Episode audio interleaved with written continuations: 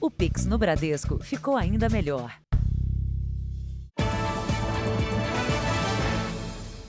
Boa noite. Boa noite.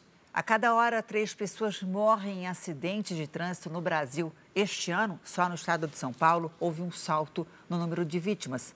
66% a mais que em relação ao ano passado. O caso mais recente é de uma mulher de 78 anos que foi atropelada por um jovem sem habilitação. O filho de Dona Zilda não consegue aceitar tamanha irresponsabilidade. Eu não falo fatalidade, eu falo imprudência, né? É uma mulher cheia de vida. É uma mulher que é para frente, com 78 anos. Ensina eu, ensina minha filha, meu sobrinho, que está ali, ó, a viver. A idosa atravessava a rua para ir até a farmácia quando foi atingida pelo motociclista. Ela teve traumatismo craniano e fraturas nas pernas.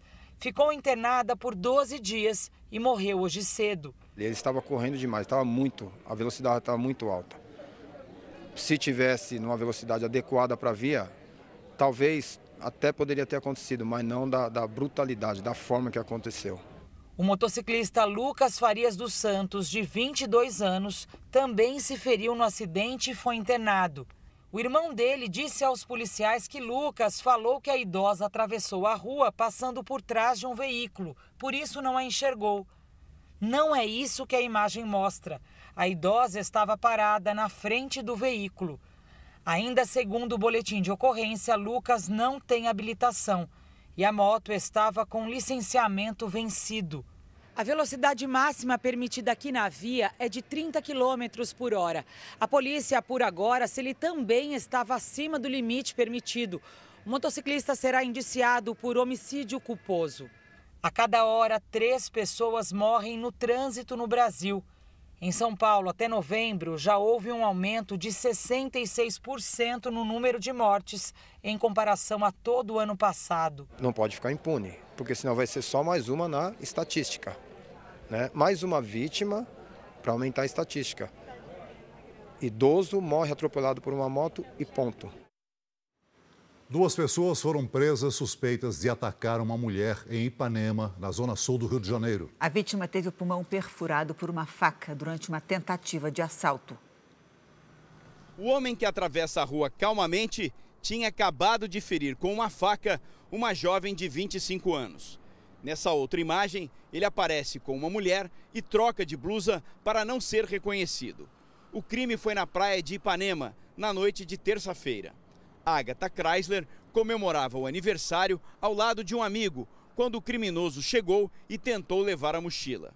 Ele disse principalmente que não queria ferir ninguém, mas que sabia que a gente gostava muito da nossa vida e que se precisasse fazer alguma coisa para tirar, tiraria. O rapaz tentou defender a amiga e foi mordido pelo assaltante. A câmera que flagrou os suspeitos logo após o crime foi fundamental na investigação. Os policiais compararam as imagens com um banco de dados de pessoas que praticaram pequenos furtos na região. No dia seguinte, a dupla estava identificada e presa. O autor da facada, ele tem 11 anotações criminais pelos crimes de roubo e furto e também já passou por delegacias 25 vezes, ou seja, ele é reiterado nesse tipo de crime, é usuário de drogas, de crack. Breno Silva, de 30 anos, e Diana Lúcia da Costa vão responder por tentativa de latrocínio, o roubo seguido de morte. Segundo a polícia, Diana seria responsável por esconder a arma do crime. Agatha Chrysler é artista plástica. Ela teve o pulmão perfurado e está internada na UTI de um hospital particular. Não tem previsão de alta, ela está fora de um risco maior, porque, lógico, ela está com dreno, está com sangue na pleura, isso está sendo drenado. Mas ela está bem, ela está falando, ela lembra de tudo. Veja agora outros destaques do dia. Presidente eleito Lula anuncia 16 novos ministros que vão compor o novo governo. Congresso aprova orçamento com Bolsa Família de 600 reais e aumento real do salário mínimo. Cliente ameaça com faca entregador que não subiu ao apartamento para entregar comida. Bombeiros encontram um corpo de idoso arrastado pela chuva no Rio de Janeiro. Frio congelante e ciclones bomba podem atingir os Estados Unidos.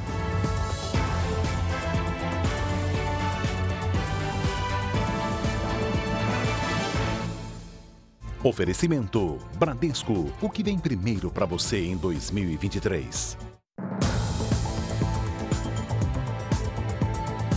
Seguranças de uma rede de farmácias foram flagrados em cenas de agressões dentro das lojas em Belo Horizonte e na região metropolitana. As vítimas são pessoas que supostamente tentaram furtar produtos.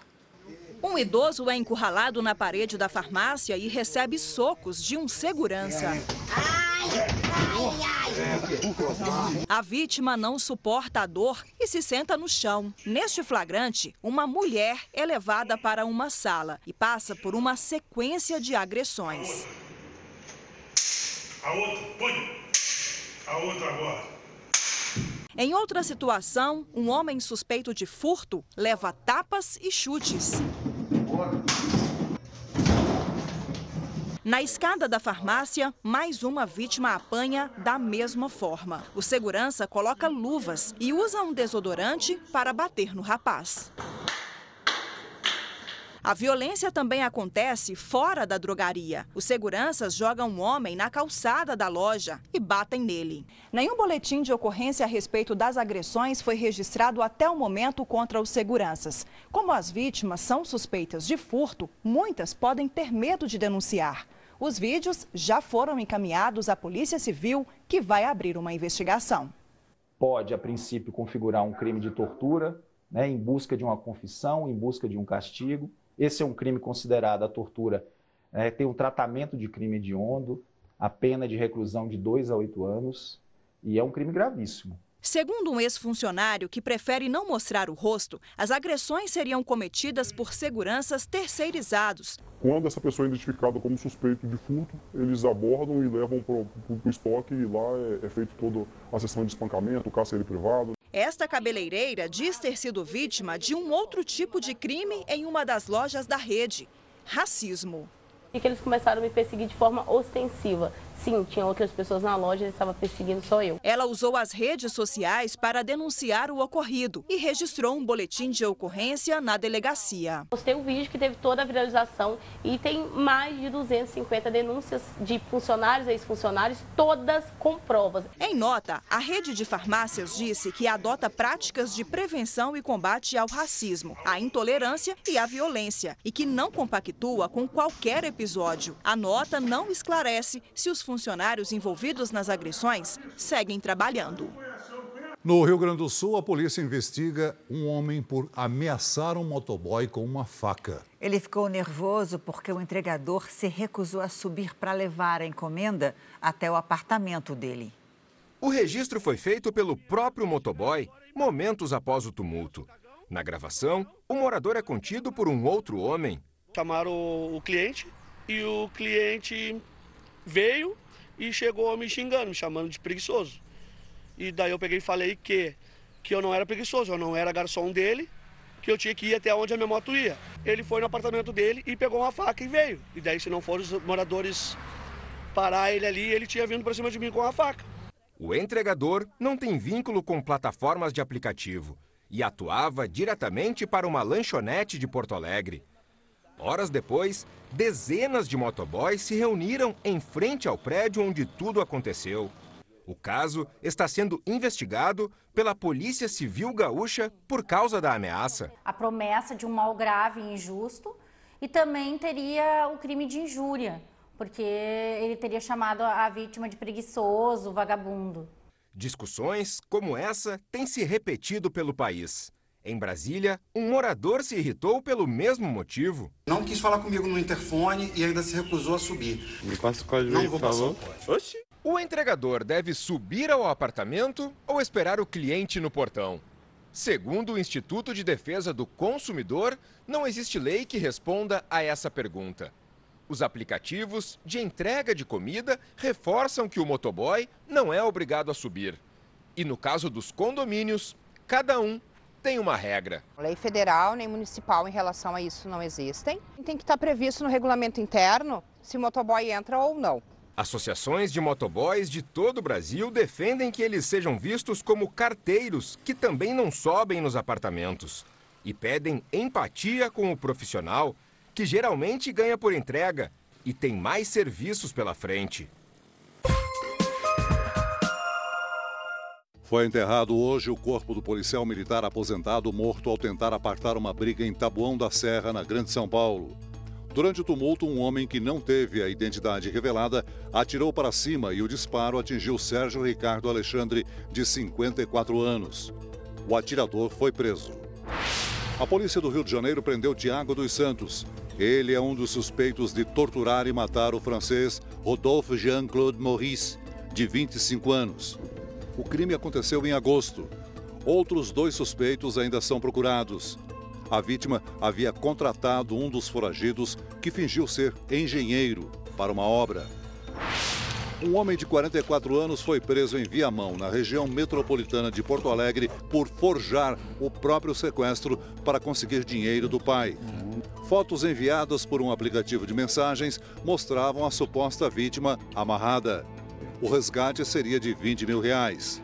Além dele, uma pessoa que ajudou no crime também foi detida. Os nomes dos envolvidos não foram divulgados. A cesta de Natal está mais cara. O aumento foi de quase 10% em relação ao ano passado. A variação no preço de alguns produtos que compõem a cesta chega a 76%. O Marcelo monta cestas, organiza a loja, pelo rádio, pede reposição de bacalhau. Estou precisando de bacalhau limpo, de salgado inteiro. É um prato típico, é um produto que as pessoas realmente eh, já têm esse, esse essa tradição é, de ter um tender, de ter um bacalhau. Mesmo com os valores mais salgados, a poucos dias da ceia, os mercados estão cheios. Neste empório, o valor do quilo do bacalhau subiu cerca de 10%. A Associação Brasileira de Supermercados pesquisou preços de 10 itens da cesta de Natal. Em todo o país, o aumento médio foi de 9,8%. As regiões com maior variação foram Nordeste, Sul e Sudeste. O Norte registrou 3,1% de alta e o Centro-Oeste 5,2%. Mesmo com a inflação, a expectativa é boa para esse Natal. Quase 70% dos comerciantes esperam um consumo maior do que no mesmo período do ano passado. Nem que seja a venda de produtos mais em conta, menos tradicionais. Eu comprei camarão e robalo para fazer na ceia de Natal. Mais barato que o bacalhau, né? Muito mais barato. É um peixe gostoso, bom de fazer. A grande oportunidade que eu acho que a gente poderia passar para os consumidores é a pesquisa. E as pesquisas mostram que há sim uma grande variação nos preços. O Procon encontrou diferenças de valores de produtos natalinos de até 76%. O mesmo panetone, por exemplo, estava 71 reais em um mercado e 39 reais em outro. Assim, sobra dinheiro até para as caixinhas de fim de ano. O anúncio que Pelé vai permanecer no hospital durante o Natal e o boletim médico que informa uma piora no câncer aumentam as preocupações com a saúde do ex-jogador. No hospital onde Pelé está internado, na zona sul de São Paulo, a expectativa era de atualizações sobre o estado de saúde do ex-jogador. O último boletim médico divulgado nesta quarta-feira informa que a doença de Pelé progrediu e que são necessários maiores cuidados com o funcionamento dos rins e do coração. Pelé foi internado no dia 29 de novembro para uma reavaliação do tratamento com quimioterapia e também por conta de uma infecção respiratória. No ano passado, ele foi diagnosticado com um tumor de cólon no intestino grosso. O câncer avançou e se espalhou também para o pulmão e o fígado. Pelé, rei do futebol, completou 82 anos em outubro e no dia do aniversário publicou um vídeo nas redes sociais para retribuir o apoio dos fãs. Eu agradeço de coração tudo que eu tenho recebido nesse mundo. As filhas dele também usaram as redes sociais para informar que o pai vai passar o Natal no hospital para não interromper os cuidados médicos. E em tom bem-humorado disseram que a festa está garantida com o quarto transformado em sambódromo. Os Estados Unidos estão sob alerta. Tempestades de inverno podem se transformar em ciclones bomba com ventos congelantes e queda brusca de temperatura. Uma onda de frio histórica que ameaça os planos de viagem de milhões de americanos. Muita gente teve que mudar os planos. Antecipei meu voo, diz esse apressado americano. Tudo para evitar os atrasos e cancelamentos por causa do que pode ser o pior evento climático do ano. O ar gelado vindo do Oceano Ártico deve varrer o país de ponta a ponta e ciclones bomba estão previstos. Quando uma massa de ar quente se encontra com uma massa de ar frio, isso forma uma corrente com grande velocidade que pode provocar rajadas congelantes de até 100 km por hora. O ciclone bomba ganhou este nome porque a pressão do ar cai de forma brusca e essa queda aumenta a força dos ventos. Mais de 150 milhões de pessoas, ou seja, quase metade do país, está sob alerta meteorológico. São regiões que vão do noroeste ao centro do país, que já enfrentam inverno com neve e chuva. O fenômeno que se aproxima tem poder devastador. O frio repentino deve atingir milhares de cidades americanas. As temperaturas vão cair bruscamente, mesmo aqui na Flórida, um dos estados mais quentes. A previsão é de que os atuais 20 graus despenquem para próximo de zero em poucas horas. Em cidades como Jacksonville e a capital da Flórida, Tallahassee, a mínima pode chegar a menos 5 graus na manhã do dia 24 de dezembro. A expectativa é de que esse seja o Natal mais frio em 40 anos. O novo governo de Israel deve tomar posse no começo de janeiro, depois da aprovação do parlamento na próxima semana. O ex-primeiro-ministro Benjamin Netanyahu informou por telefone ao atual presidente que conseguiu formar uma coalizão de governo depois de semanas de negociações. O partido de Netanyahu conquistou o maior número de votos nas eleições gerais em 1 de novembro e precisava do apoio de mais de 60 congressistas para voltar ao poder. Será o sexto mandato de Netanyahu, que já governou Israel por 15 anos. Veja a seguir: presidente eleito Lula anuncia 16 novos nomes para os ministérios. E ainda hoje, o movimento das oficinas mecânicas aumenta com as viagens no fim do ano.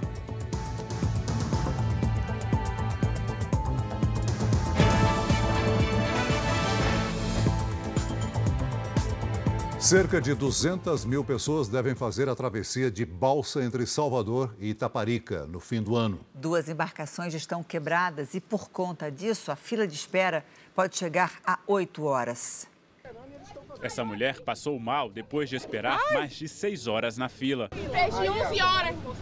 Essa outra senhora aguardava na fila, dentro de uma ambulância. Ela havia acabado de passar por uma cirurgia. Não posso me mexer, ainda estou com essa ambulância desde 8 horas da manhã aguardando.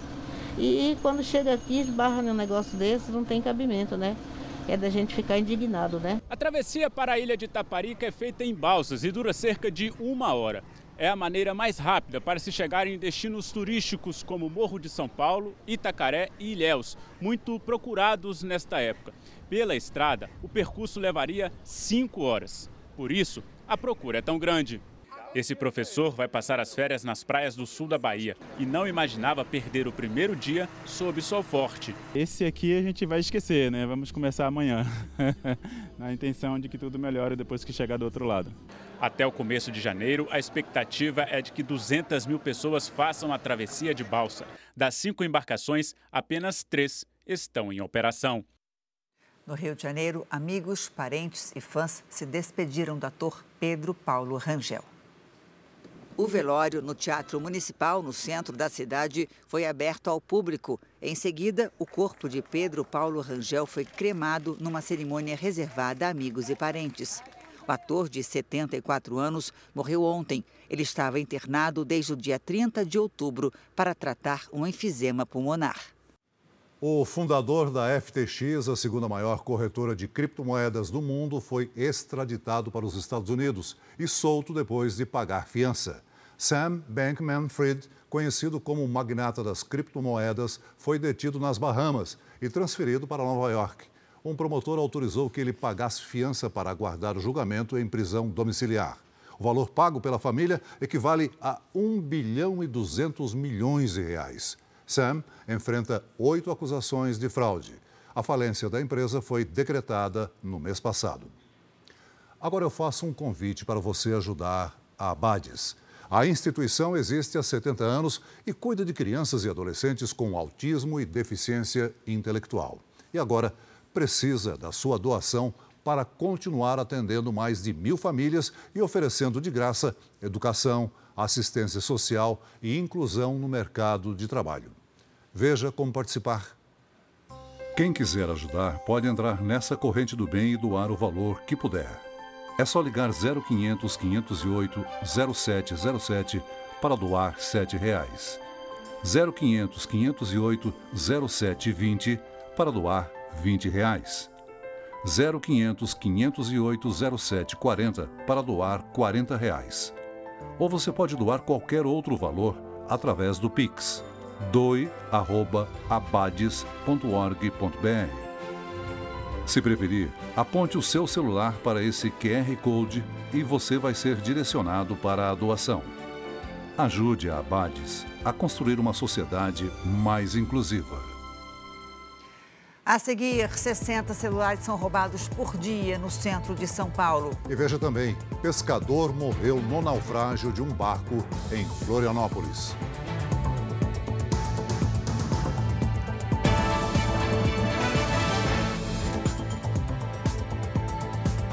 A ação de quadrilhas especializadas em roubar celular na região central de São Paulo tem assustado pedestres e motoristas. Em alguns casos, os ladrões usam um pedaço de metal para quebrar o vidro dos carros. Medo e tensão. Gisele foi atacada quando dirigia pelo centro de São Paulo.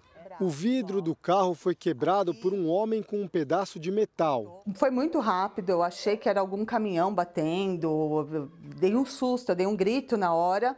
E ele entrou dentro do carro para pegar o celular. Ele debruçou assim em cima, pegou o celular, saiu e sumiu.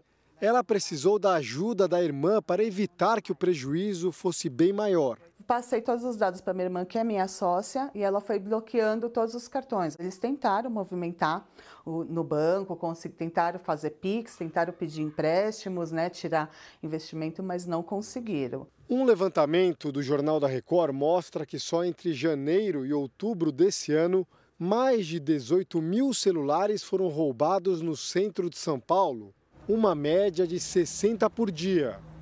Os flagrantes são frequentes e acontecem principalmente em ruas e avenidas do entorno da famosa Praça da República.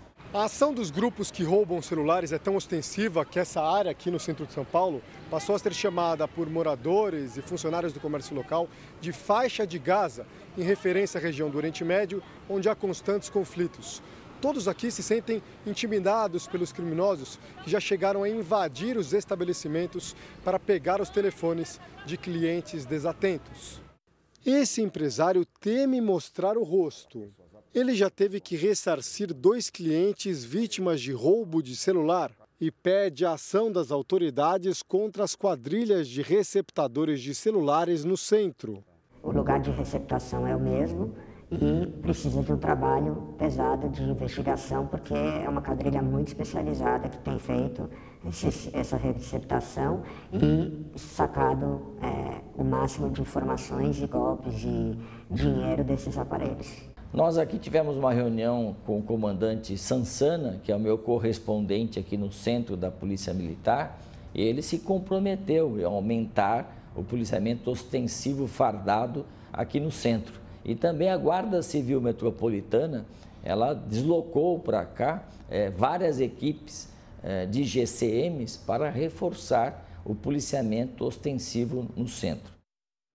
A polícia faz um alerta para esta época do ano. Assaltantes costumam ficar atentos a casas vazias para praticar furtos. O medo faz crescer o mercado de câmeras de segurança e alarmes. Cerca de 12 milhões de imóveis em todo o Brasil já têm equipamentos que ajudam a combater o crime. As imagens mostram o assalto que aconteceu há dois dias na zona sul de São Paulo. Três criminosos aproveitaram que a casa estava vazia e invadiram o imóvel. O prejuízo para os donos foi de cerca de 15 mil reais. Os criminosos carregaram televisões e outros equipamentos eletrônicos. Coincidentemente, pegou bem esse intervalo de tempo onde a casa estava vazia. Então, tudo indica que foi algo planejado, esperado para que acontecesse. Foram três televisões, dois notebooks, jogos de videogame. Durante o período de férias, a polícia alerta que os ladrões ficam de olho em casas vazias. Em dezembro do ano passado, São Paulo registrou 373 roubos a residências. Para evitar os assaltos, muita gente tem investido em tecnologia. 12 milhões de imóveis em todo o Brasil são monitorados por câmeras e alarmes. Um mercado aquecido pela insegurança e pelo medo. Aqui em São Paulo, por exemplo, entre janeiro e outubro deste ano, criminosos entraram em mais de 3.500 residências, uma média de 11 invasões por dia. No centro de São Paulo, o Oliveira, que é gerente de uma loja, conta que nos últimos seis meses houve um aumento de 50% na procura por equipamentos de segurança. Não somente câmera, mas como também sistema de alarme também. Então isso aí, a procura disso aumentou muito. Outro mercado em expansão é o de portarias remotas. Apesar de recente, mais de 4 mil condomínios já utilizam o serviço oferecido por cerca de 600 empresas ativas em todo o Brasil. Mas os cuidados com tecnologia não são os únicos capazes de evitar crimes. É sempre válido conversar com um vizinho ou outro de confiança, não com qualquer pessoa. Evitar exposição nas redes sociais também, porque muita gente às vezes acaba dando toda a sua agenda dentro das redes sociais e tem pessoas às vezes que estão ali de má fé, querendo estudar o seu comportamento. No final da tarde, uma joalheria foi assaltada num shopping em Guarulhos, na Grande São Paulo. Houve tiros e confusão. Segundo a polícia, dois casais teriam participado do assalto. Câmeras de segurança gravaram o momento do roubo. Duas mulheres olham as peças no balcão quando, de repente, um homem entra, pega o mostruário com as joias e sai correndo. As imagens não mostram, mas ele estava com outro homem armado. Os criminosos disparam dois tiros no interior do shopping. Houve muita confusão, mas ninguém ficou ferido. Os criminosos ainda estão foragidos. Um pescador morreu no naufrágio de um barco de pesca em Florianópolis. 19 tripulantes foram resgatados. Eram seis e meia da manhã quando o barco de pesca começou a afundar perto da praia do Pântano do Sul, em Florianópolis. Os sobreviventes contam que tudo foi muito rápido. De uma hora para outra começou a pender para um lado só. Quando o barco pegou a dernar mesmo, aí para voltar foi, foi difícil, né? O mar estava agitado no momento do naufrágio. Foi coisa de minuto, né? Rapidinho o barco foi adernando, adernando, vai, vai virar, vai virar. Aí se joga um água, se joga outro água. Uma embarcação de passeio que estava próxima ajudou no resgate. O capitão do barco de pesca se afogou. Ele foi resgatado pelo helicóptero dos bombeiros. A equipe do Arcanjo é, fez o resgate dele, fez a condução até a praia do Pântano do Sul e onde iniciou ali as manobras de ressuscitação, né, cardiopulmonar. João Carlos Santos Leal, de 53 anos, sofreu uma parada cardiorrespiratória e morreu. Muito abalados, os sobreviventes receberam apoio de moradores. A Capitania dos Portos de Santa Catarina divulgou uma nota informando que instaurou um inquérito administrativo para investigar as causas do acidente. A embarcação pertencia a uma empresa de pescados de Itajaí, no litoral catarinense. A empresa informou que está dando apoio às vítimas e que aguarda o resultado das investigações. O movimento na rua é tranquilo até que o caminhão desgovernado vira a esquina e atinge dois carros e três motocicletas. Uma delas quase é esmagada. A jovem de 27 anos que pilotava a moto ficou presa nas ferragens e foi socorrida com pequenos ferimentos. O acidente foi em Bento Gonçalves, na Serra Gaúcha. Segundo a investigação, o caminhão que carregava melancias ficou sem freios. Duas mulheres que estavam nos carros envolvidos no acidente foram encaminhadas para o hospital e já receberam alta. Foi sorte, hein? A seguir, corpo de idoso arrastado por enxurrada é encontrado no Rio de Janeiro. E também a história do homem que estava na fila do transplante e recebeu um rim da esposa.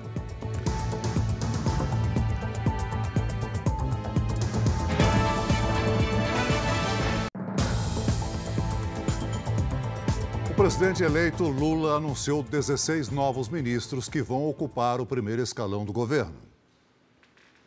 Foram 16 indicações. 14 ministros, o advogado-geral da União, Jorge Messias, e o controlador-geral da União, Vinícius Carvalho. Depois de ter sido criticado pela falta de diversidade na sua equipe, Lula anunciou seis mulheres para o primeiro escalão do novo governo. Nízia Trindade será ministra da Saúde. Nízia é presidente da Fundação Oswaldo Cruz. Esther Dueck comandará o Ministério de Gestão e Inovação em Serviços Públicos. Esther é professora do Instituto de Economia da Universidade Federal do Rio de Janeiro. Luciana Santos, atual vice-governadora de Pernambuco e presidente do PCdoB, ficará com o Ministério de Ciência, Tecnologia e Inovação. Cida Gonçalves será ministra das Mulheres. Cida foi secretária nacional do enfrentamento à violência contra a mulher.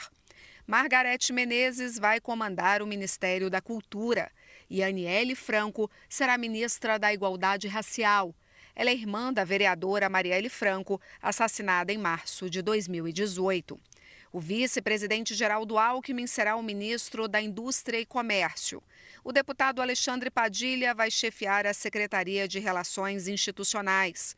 Márcio Macedo vai comandar a Secretaria-Geral da Presidência. Camilo Santana será ministro da Educação. Camilo foi governador do Ceará.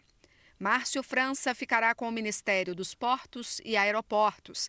Márcio França disputou o Senado por São Paulo, mas perdeu para Marcos Pontes. O ex-sindicalista Luiz Marinho comandará o Ministério do Trabalho. Silvio Almeida vai para o Ministério dos Direitos Humanos e Cidadania. Silvio é professor de Direito e presidente do Instituto Luiz Gama. O ex-governador do Piauí, Wellington Dias, estará no comando do Ministério de Desenvolvimento Social. E Fernando Haddad, que já havia sido anunciado, será ministro da Fazenda. O Ministério do Desenvolvimento Social, que ficou com Wellington Dias, do PT, foi alvo de disputas até o último momento. A pasta estava prometida para Simone Tebet, do MDB, mas houve grande resistência dentro do PT. Agora, Simone está sendo convencida a aceitar o Ministério do Meio Ambiente, o que cria um outro problema: realocar Marina Silva.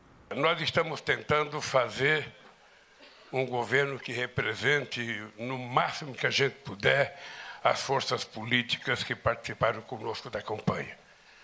E eu quero dizer para os companheiros que ainda não foram contemplados que nós vamos contemplar as pessoas que nos ajudaram, porque nós somos devedores. Faltam ainda ser anunciados 16 ministérios. Nos próximos dias, Lula vai conversar com o MDB, PSD e União Brasil para terminar de fechar o quebra-cabeças até terça-feira. Ao todo, serão 37 ministérios, 14 a mais que o atual governo. Em uma rede social, o atual ministro da Casa Civil, Ciro Nogueira, criticou a quantidade de ministérios criados.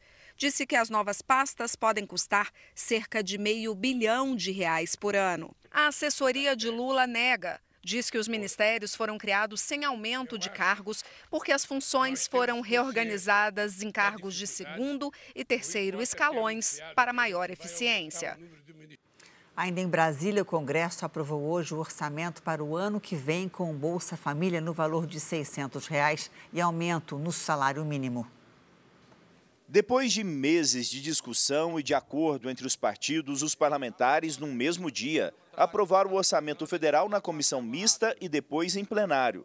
No total, em 2023, a previsão de gastos da União é de quase 2 trilhões de reais Outros 2 trilhões são só para refinanciar a dívida pública. O texto aprovado por deputados e senadores traz números que são importantes para todos nós. Por exemplo, o salário mínimo no ano que vem será de R$ 1.320, um aumento real, ou seja, descontado a inflação, de 2,7%. A proposta também prevê o Bolsa Família de 600 reais, com um acréscimo de 150 reais por criança de até 6 anos. A aprovação do orçamento ocorreu após a promulgação da PEC do estouro, que elevou o déficit previsto para o ano que vem de 63 para 231 bilhões de reais. Os parlamentares que comandam o Congresso usaram uma manobra para driblar a decisão do Supremo, que considerou inconstitucional o orçamento secreto. Os 19 bilhões que estavam previstos em emendas de relator foram distribuídos em emendas individuais dos parlamentares e orçamento dos ministérios, mas foram mantidos os projetos que já estavam definidos nos acordos políticos. O meu poder termina na hora que eu designei esses recursos. A partir daqui, eu não tenho mais nenhuma ingerência, o que não acontecia com a emenda de relator RP9 a gente colocava no Ministério e o relator fazia a designação daquele recurso para onde o recurso iria. A votação do orçamento marca o fim do ano legislativo e segue para a sanção presidencial. Em 2023, o Congresso tem um grande desafio. Nós temos, obviamente, é, um compromisso com reformas que ainda estão pendentes. E uma delas é a reforma tributária, que eu considero que deve ser uma prioridade do Congresso Nacional, juntamente com o próximo governo. Nós temos um sistema de arrecadação que seja é, desburocratizado, mais simplificado e com mais justiça social. O presidente do Tribunal Superior Eleitoral, ministro Alexandre de Moraes, mandou desbloquear pouco mais de 1 milhão 150 mil reais das contas do Partido Liberal. O dinheiro deve ser usado para pagar o salário dos funcionários da legenda.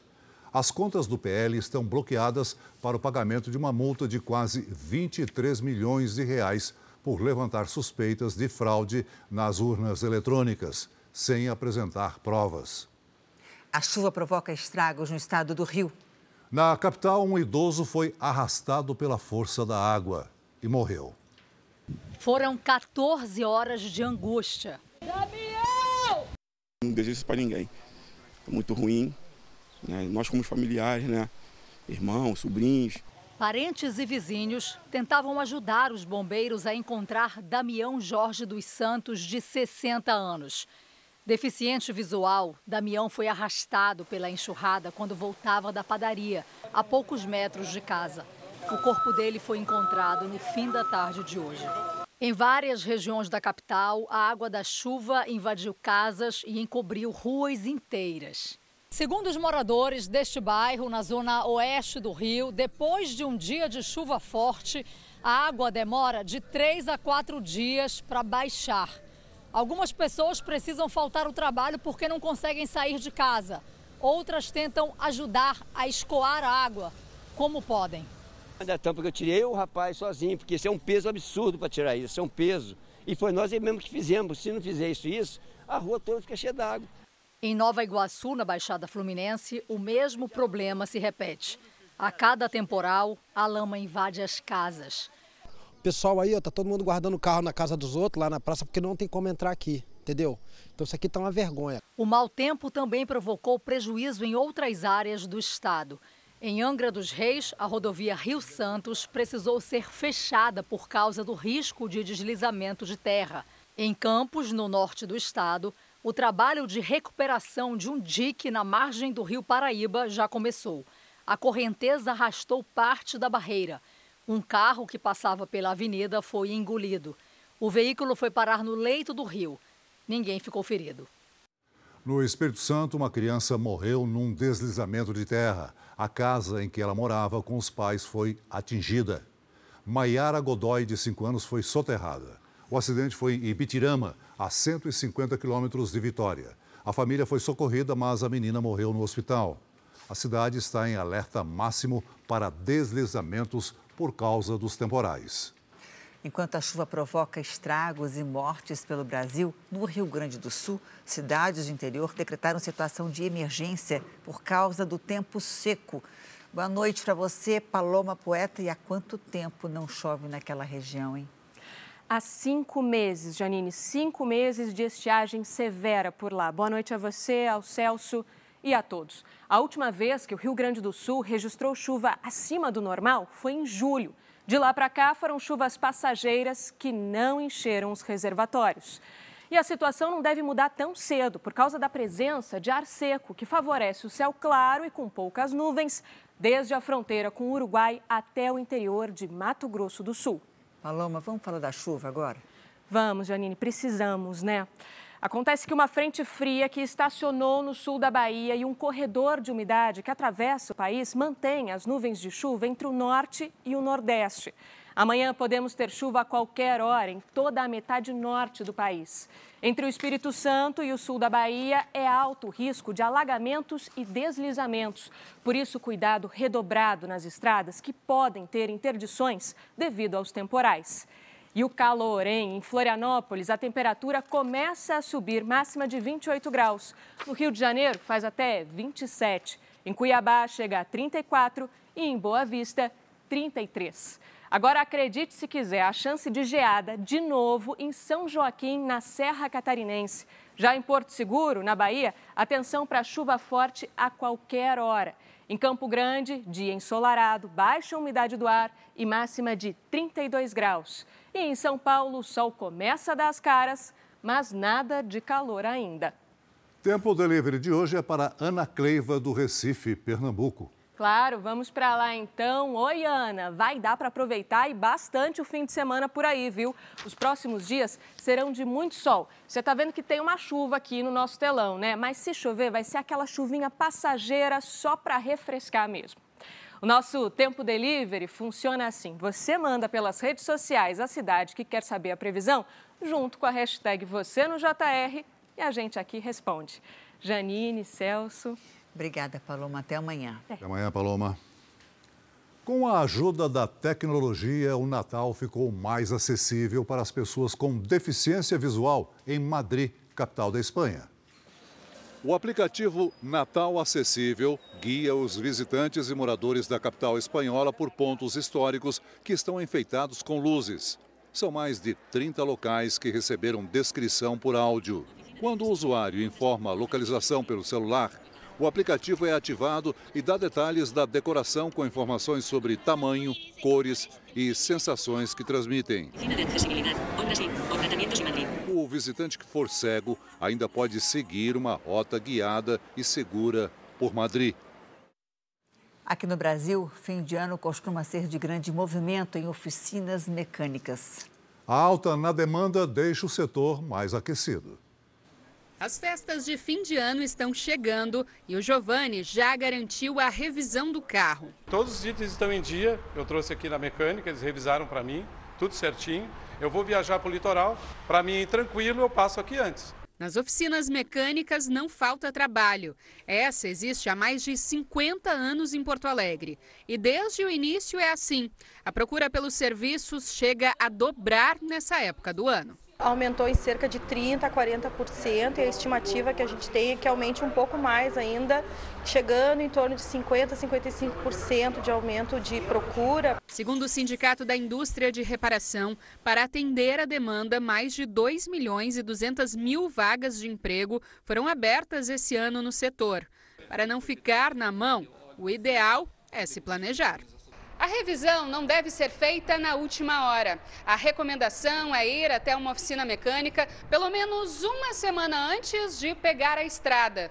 Assim, há tempo suficiente de fazer algum reparo caso seja necessário. Revisão de freios, que é muito importante, balanceamento, geometria, correias, parte de injeção eletrônica, tem a troca de óleo e filtros, que é importante para o motor revisar baterias e também palhetas limpador de para-brisa, né? No Brasil, de cada 10 transplantes, 7 são de rins. No período mais grave da pandemia, as doações e os transplantes diminuíram, mas nesse ano a fila andou mais rápido. No Pará, um paciente tem motivo dobrado para comemorar. Os sintomas apareceram aos poucos. Os pés começaram a inchar, eu já tinha dificuldade de me alimentar, eu já tinha eu já estava tendo muitas câmeras durante a noite, tosse. E a visita da mãe foi decisiva para procurar ajuda médica. E ela percebeu que eu estava totalmente diferente. Diego foi submetido a uma bateria de exames. Foram quase seis meses até descobrir os problemas nos rins. Por quase cinco anos, Diego só conseguiu sobreviver com a ajuda desta máquina. Este equipamento faz o trabalho do rim, filtra todo o sangue. Por isso, antes, ele precisava vir três vezes por semana para fazer o tratamento, que durava até quatro horas. Uma rotina cansativa e desgastante. De Parauapebas, onde mora, até Marabá, onde fazia o tratamento, eram quase 13 horas de viagem. Quando eu chegava em casa, eu já só para dormir. na outra madrugada eu já tinha que sair. Diego estava na lista de espera para um transplante. E, para surpresa de todos, apareceu uma doadora compatível bem próxima dele, a própria esposa. Mas na véspera da cirurgia, veio uma notícia inesperada. Quando me pediram o beta-HCG, a surpresa, um bebê. Eu estava grávida. A cirurgia foi adiada até o fim do aleitamento materno. O transplante foi feito com sucesso no fim de novembro. E você fazendo o transplante, o indivíduo recupera a sua função, ele pode se reestruturar no seu trabalho, na sua atividade profissional. Então, isso aí, é, sem sombra de dúvida, traz um ganho muito grande na qualidade de vida do paciente. Ana Paula já recebeu alta e está em casa. Diego deve sair do hospital nos próximos dias. Uma família que ganha uma nova vida e com muito mais saúde. A gente começa a sonhar, começa a ver o futuro de uma forma diferente, porque há uma perspectiva diferente. Eu posso ver o meu filho crescer. É uma sensação de, de realização e eu me sinto muito especial, como se eu tivesse renascido de novo. Que legal. Sabe que o Brasil é o terceiro país no mundo que mais faz transplante de rim.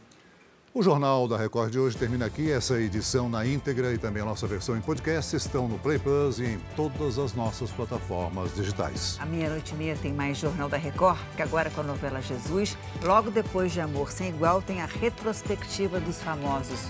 Boa noite para você. Boa noite.